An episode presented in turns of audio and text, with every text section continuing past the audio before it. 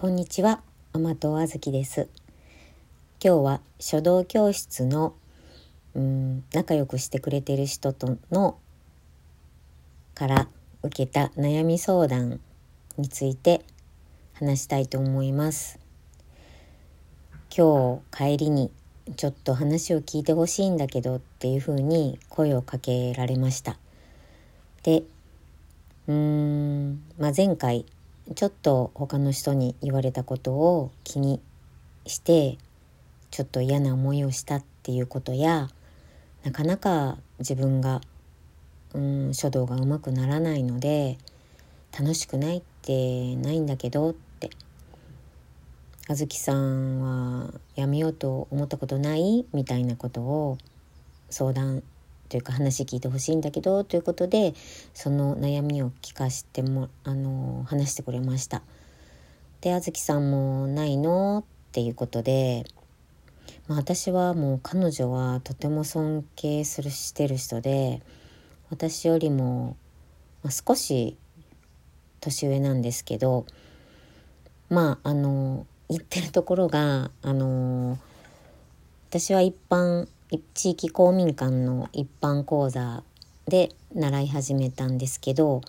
まあ50代っていう人50代という年頃は皆さん忙しいのであのあまり人が集まらなくてその後は高齢者大学にその先生が来られるようになって私もあの誘われてそちらの高齢者大学の 書道教室に通うことになりました。まあまああのそんなん分からへんさかいに言われて、まあ、ちょっと傷ついたりもしましたけれどもまああの少し年上の方々と、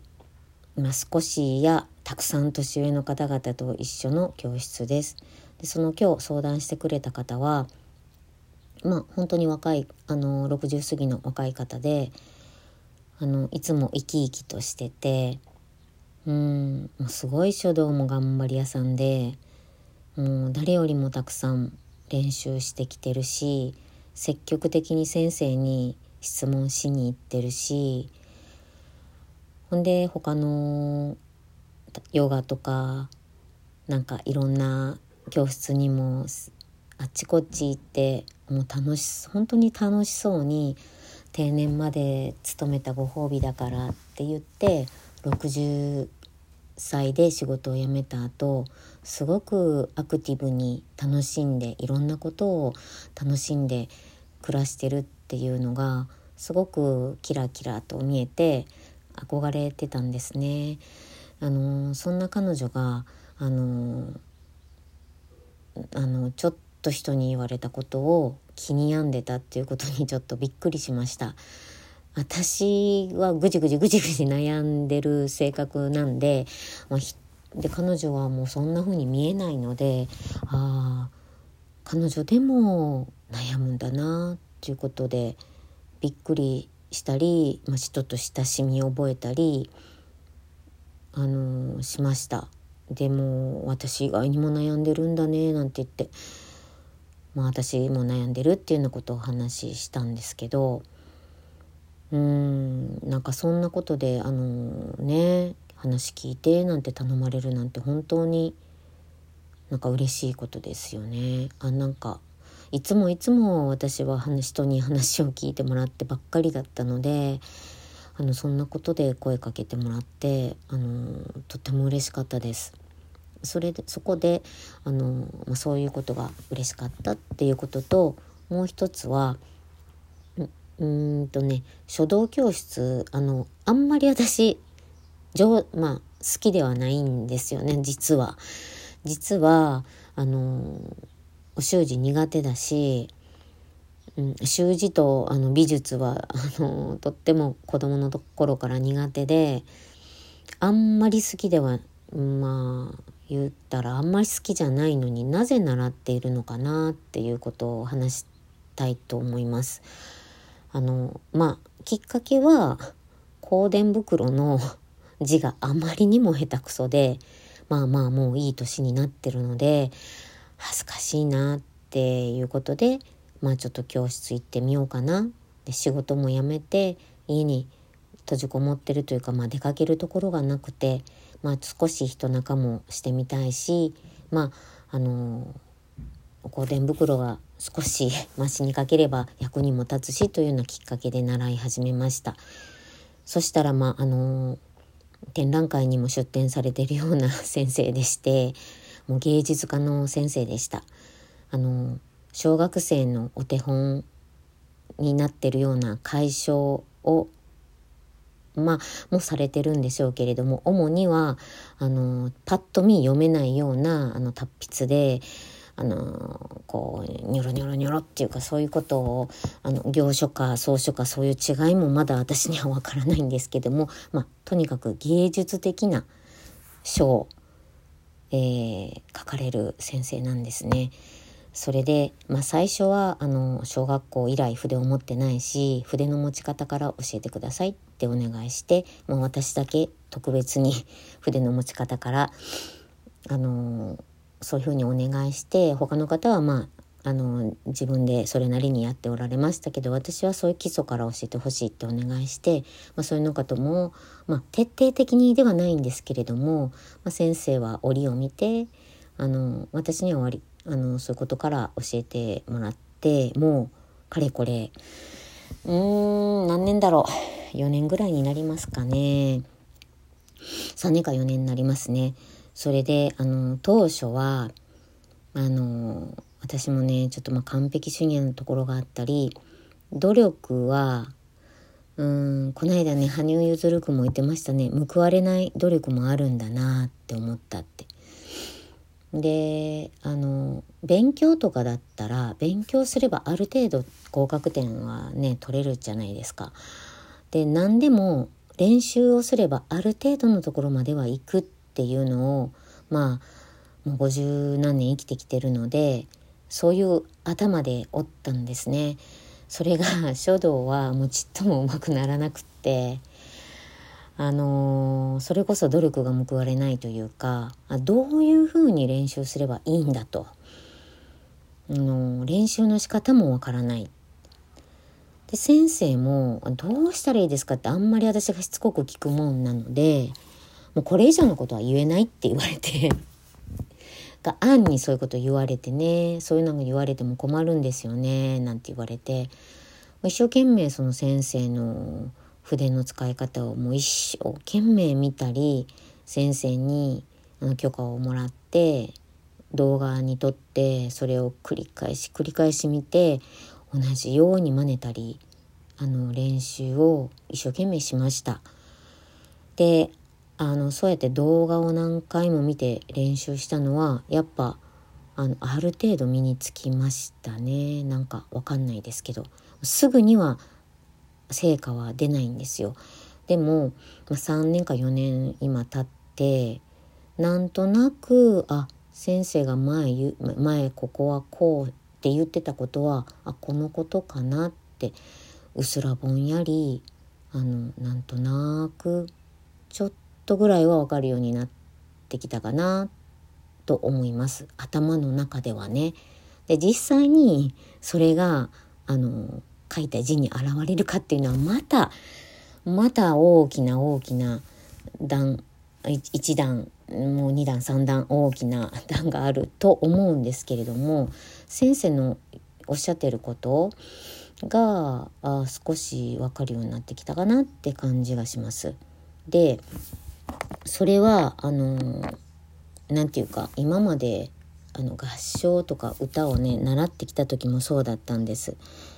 まあそれがちょっとは役に立ってるかもしれませんね。あの、最初は先生がピッチがあ合唱の先生がピッチが低いあ音が低いとかあの、どこが低いんかわからなかったんですけどとか声を押してるとか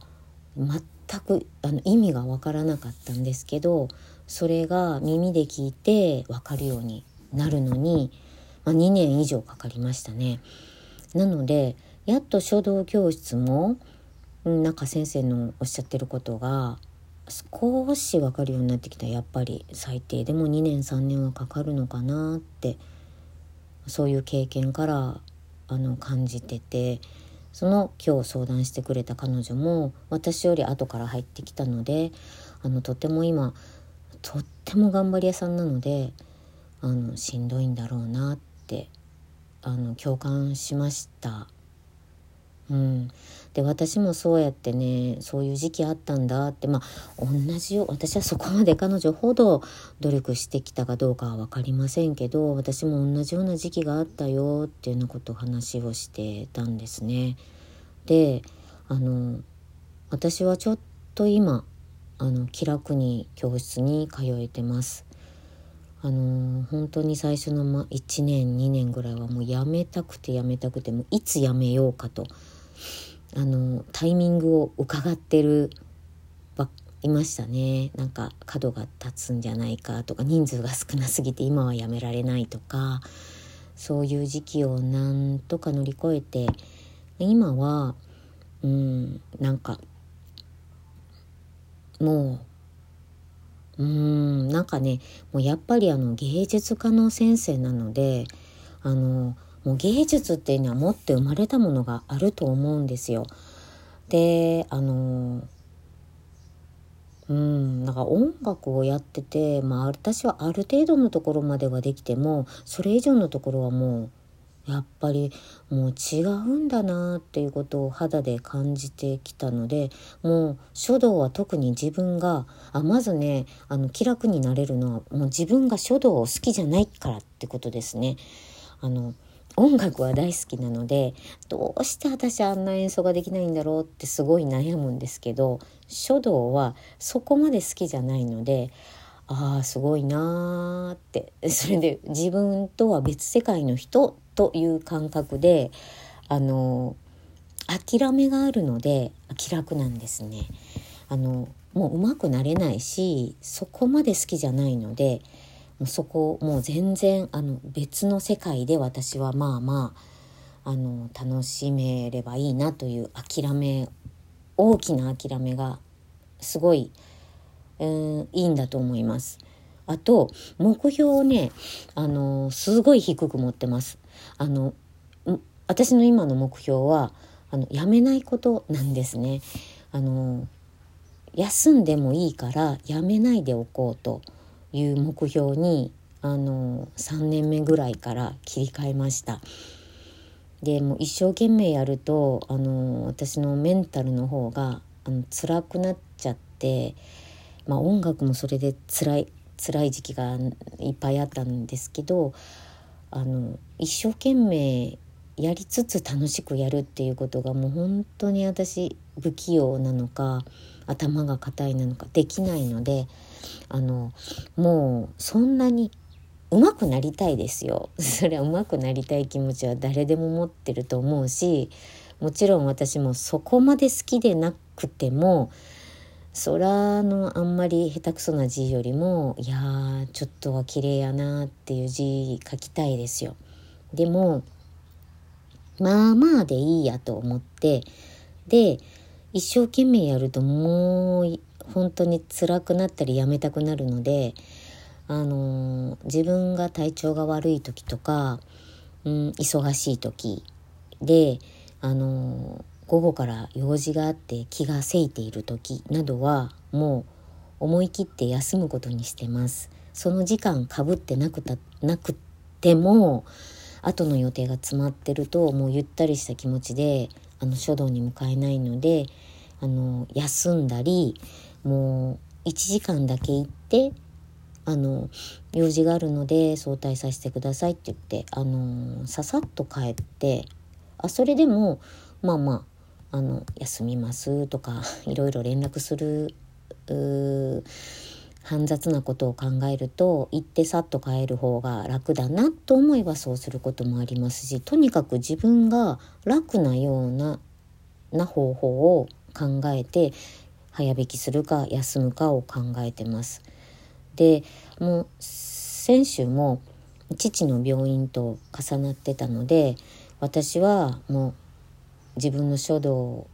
まあ、書道教室変えられないので父の病院を違う日に変更すれば書道教室に行けたんですが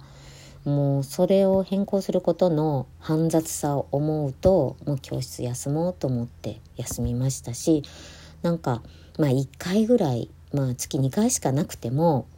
まあ1回休んでもいいやんってあの全然平気っていう風に 自分に言い聞かせてます。まあなんせ目標がやめないことなのでもう1回2回まあワクチンバイト行ってる時はもう半年休んでたのでうんなんかあのそんくらい休んでもいいやっていうぐらいのあのものすごい目標を低くしていることがかえってなんか続いてる理由かなと思ってます。であのでもやっぱり、うん、この間からちょっとおこと体験したりしていやまた楽器やりたくなっちゃったなって今思ってるんですね。で、まあ、例えばバイトをしたりとかうーん、まあ、ちょっと楽器習ったりとかしてもうそっちに興味がいけばもういつでもやめようと思ってるんですけどでもせっかくできたあのつながりなのでその方々15人ぐらいかなもうちょっといるいらっしゃるかな。そのぐらいの方々の、まあ、ちょっと先輩を見て人生の先輩方を見ていてまあこれはちょっとねっていうような振る舞いとかいやこんな方みたいに、あのー、すごいなって思う振る舞いとかいろんなことが社会勉強にもなるのでなるし私基本本当に夫以外の人と定期的にあの会う場がな本当にないのでもう自分のデイサービス と思って通わせていただこうかなと思ってています。本当に書道教室の先生にはあの失礼だなとは思う高学心がなくて失礼だなと思うんですけど先生もあの長く休んうん休む時にはまあ理由をねバイトがあるのでって言ってあのお伝えしてあの休ませていただいた後にはちょっとお声かけさせてもらって先生からもね気遣ってくれてあのどうあの体調どうなの？とか聞いてくださるのであのすいませんが 体調の機嫌が自分の体が一番ご機嫌伺いが大変なのであのちょくちょく休ませてもらおうと思いますけどまあやめないように細細く長く続けていけたらと思いますんでっていうふうにあの先生にもお伝えしてうん、先生もねあの少し体調壊されたりとかある方なのでああの、まあ、ちょっと私よりも年上の方ですしそんなこともあのまああんまり細かいこと気にされない方先生なので、まあ、ざっくりと理解していただいてるっていうのもありがたいことだなと思います。そんなこんなで私がそこまであの好きでもないのに書道教室を続けられてるいる理由っていうのをうんなんかあのなかなか続続かない大好きな音楽と比べて友達の悩み相談と掛け合わせて考えてみました聞いてくださってありがとうございました。